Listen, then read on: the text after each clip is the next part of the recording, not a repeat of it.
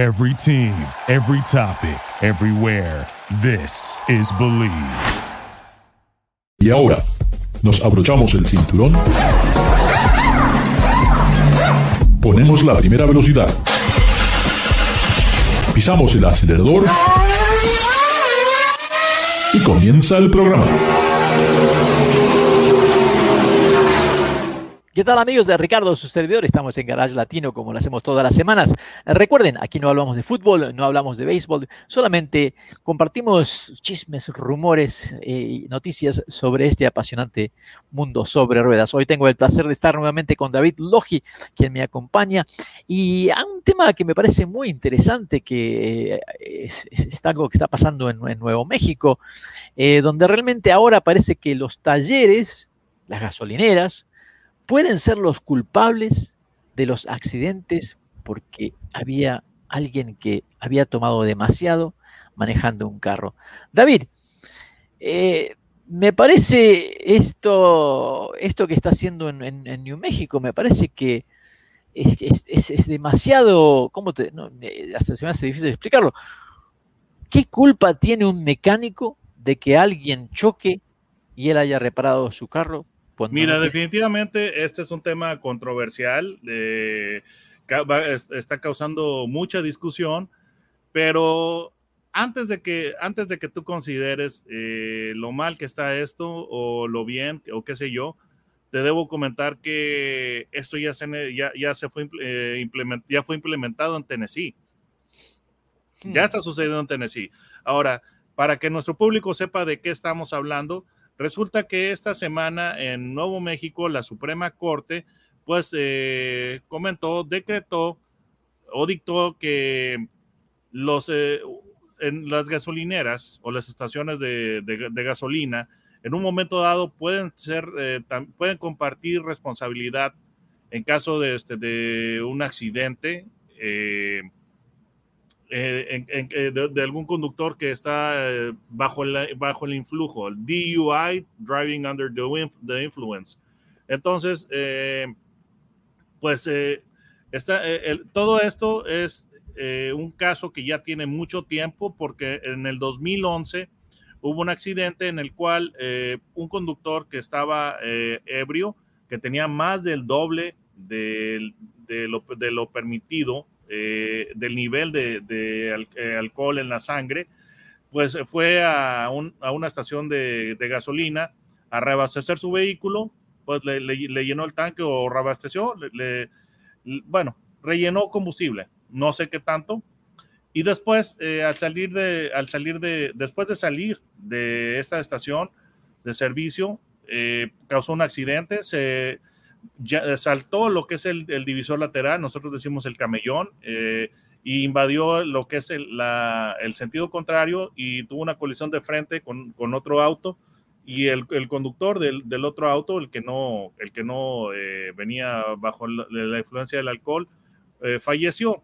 Entonces es un caso que pues pasó en el 2011, ya estamos 10 años después, pero ya se dictó que, que en un momento dado puede, puede ser este, puede pasar, pasársele responsabilidad o compartir la responsabilidad las estaciones de servicio pues, pues por, un, por un accidente. Y ahora, aquí en México tenemos un dicho y es el siguiente, Ricardo. Nosotros, nosotros decimos que tanto peca el que mata la vaca como el que le sostiene la pata. Eso es un dicho muy mexicano.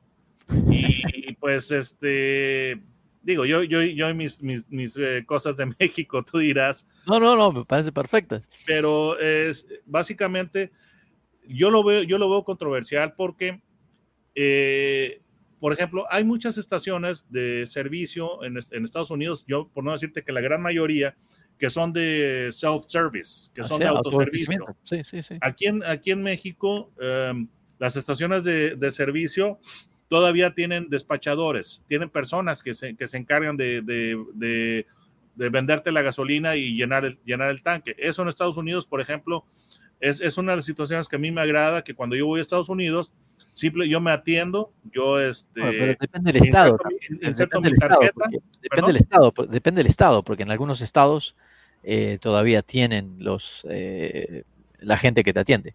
Bueno, yo voy, yo voy muy, este, yo voy a Texas, que es lo que, lo que está a 150 millas al norte de, de la ciudad donde, donde yo vivo, Monterrey. Y um, en Texas yo estoy acostumbrado a que yo llego a la, a, a la, estación de servicio y yo me atiendo completamente solo. Es decir, yo eh, inserto mi tarjeta de crédito en, en, la, en la bomba y ya hace la, la, autorización, ¿verdad? Y ya después yo le, yo este, reabastezco eh, personalmente el, combustible. Entonces, en, en, una de estas, yo no, yo no estoy seguro cómo sean las cosas en Nuevo México y ya me hiciste dudar con este comentario que acabas de hacer, pero yo lo encontraría muy difícil si las cosas en Nuevo México fueran como en Texas, de self-service, de que un, un, un despachador, eh, una persona que está en una ventanita, o por ejemplo, tú llegas a, una, a, una, a, un, a un, supermercado, un food mart pequeño que tiene la, la estación de, de, servicio afuera, el cajero está muy lejos de las bombas, como para ver si la persona está sí, sí, sí. En, en, ebriedad o no. Entonces, lo veo, lo veo aparte, aparte que Aparte que muchas personas, eh, lamentablemente, el, el, el que realmente es alcohólico, ya está embriagado pero no, o sea, por encima de los, de los límites mínimos, ¿verdad? Pero no se nota. Sí, efectivamente. Entonces, Entonces ¿cómo, cómo, cómo, ¿cómo vas a saber? Sí, e, es muy controversial esto y el problema eh, que yo le veo potencialmente, si es una medida bien intencionada, a mí me queda claro la, este, intención o el razonamiento de, detrás de la implementación de esta medida, pero el problema es este de que ya estás poniendo en, en, riesgo, no, no sé, o sea, si ya le ex, eh, esta responsabilidad a la estación de, gasolina, por ejemplo, un McDonald's o un Burger King o qué sé yo, que esta persona pues fue y compró un, una Big Mac o una Whopper a, a, un, a, a uno de estos este, negocios y después de comprar su Whopper eh, o su Big Mac, tuvo, tuvo un accidente en el cual mató a alguien, o sea, realmente se puede, o sea, da, da, el riesgo de que se extienda este tipo de, de, de negocios o un autozone, de que fue fue a comprar, claro. este, no sé, este, hojas para los limpiadores. Entonces, ¿por qué le vendiste hojas de limpiadores a esta persona que, que está ebria? O sea, creo que... Sí, sí, y, y, aparte, y, aparte, que también, eh, por lo que estaba leyendo, dice a choferes intoxicados. Entonces, intoxicados ya puede ser no solamente de alcohol, ya puede ser otras cosas. Uh, Entonces, ok, este, ¿estás hablando de comida o estás hablando de químicos? Estoy hablando de químicos. Ah, ok, yo, yo estaba pensando en, en, pescado este, o pollo en mal estado. no, estoy pensando entonces, también yo creo que sí, estoy totalmente de acuerdo que la idea, es que me parece sentido común, de que si, si una persona ebria entra a una licorería, no le van a vender más alcohol eh, si llega una gasolinera y... No necesariamente, Ricardo, porque el, el, negocio principal de una licorería es vender alcohol. Sí. Pero, eh, pero ahí es donde, ahí donde, donde yo tengo problema con esto. Entonces, el borracho puede entrar a la licorería que le vendan más licor cuando está embriagado. Pero si, si él pone gasolina eh, en la estación, luego choca, la culpa es la tiene que compartir el dueño de la gasolinera. O sea, no, no, no le veo a mí se me hace, de, vaya, repito, no, no, no he estado en Nuevo México eh, o no recuerdo haber estado en, en, Nuevo México, digo, por los diversos viajes que, que tengo ahí de, de, lo que es este, presentaciones de autos, pero no recuerdo haber estado en Nuevo México, pero por ejemplo, así sucede, así sucede en Texas. En Texas tú tienes tu pequeño 7-Eleven y ahí está la, la, estación de servicio afuera, pero si tú en un momento dado eh, quieres hacer algún pago, no en la bomba, sino con el cajero, el cajero está realmente lejos de las bombas sí. de, de, combustible. Entonces, ¿cómo va a haber a, no sé, a... No, aparte que eh, 30 eh, pies. Lo, lo que dice, lo que dice esta nueva propuesta, dice que, eh, que la responsabilidad de los, de, de, los, de los puestos, de las gasolineras, es de investigar la, la, la intoxicación de los clientes. Entonces van a tener que poner eh, alcoholímetros en las bombas. Entonces, no, no, no, o sea, lo veo, creo que es una muy buena idea, estoy de acuerdo, me parece que tiene sentido, pero hay que, creo que hay que pensarlo un poco más de cómo eh, darle una guía a los negocios este, y asegurarnos de que tienen algo claro de que cuándo pueden romper con la ley o no para que no tengan ese riesgo. Es Estamos como, con Dime. es como la historia de quién le va a poner cascabel al gato. Digo, sí, es, este, recuerdas esa historia que los este, ratones se juntaron, el gato los, estaba, los estaba cazando, los estaba interceptando, estaba siendo más, más inteligente que los ratones y los ratones un día hacen una junta y dicen que hay que poner un cascabel al gato y todos los ratones están felices, es una idea genial. Y después hay silencio cuando alguien dice, bueno, ok, ¿y quién le va a poner cascabel al gato? Exacto, exactamente, exactamente. Lamentablemente, amigos, amigas, se nos acaba la hora. Siempre que tenemos algo interesante, se nos pasa el tiempo muy rápido. Muchísimas gracias, David, por participar nuevamente. ¿Cómo te encuentran en YouTube? Pongan mi nombre, David Logi. Logi es con J, no con G y inmediatamente va a salir mi canal y ahí este, para que se suscriban hay este, pruebas de, autos eh, interesantes. La semana pasada, eh, pasada tuve la F-150, esta semana estoy teniendo un, este, vehículo, pues, eh, pues, ¿cuál, ¿cuál tengo? Dios mío, ya ni me acuerdo cuál tengo.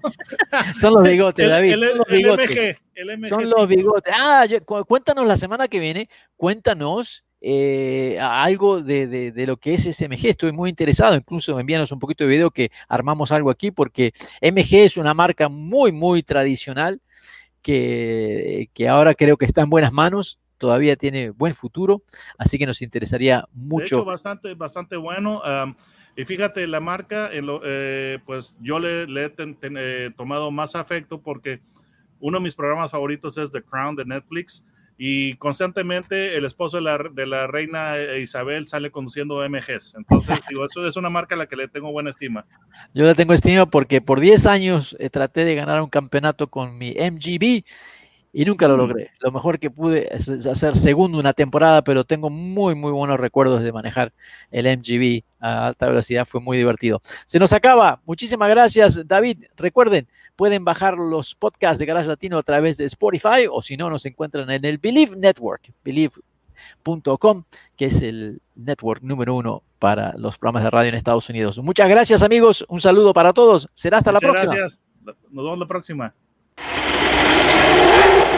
Gracias por participar con nosotros.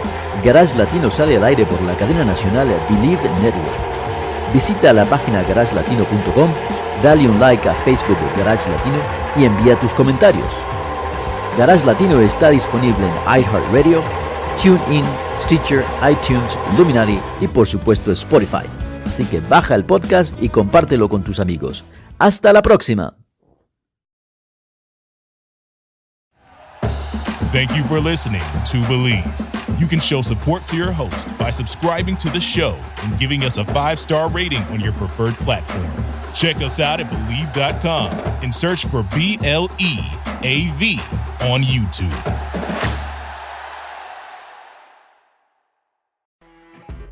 You know, when you're listening to a true crime story that has an unbelievable plot twist that makes you stop in your tracks? That's what our podcast, People Are the Worst, brings you with each episode. I'm Rachel. And I'm Rebecca. We're identical twins who love true crime cases that make you say, didn't see that coming, and we hate the people responsible for them. Listen to People Are the Worst now on Apple, Spotify, or wherever you get your podcasts.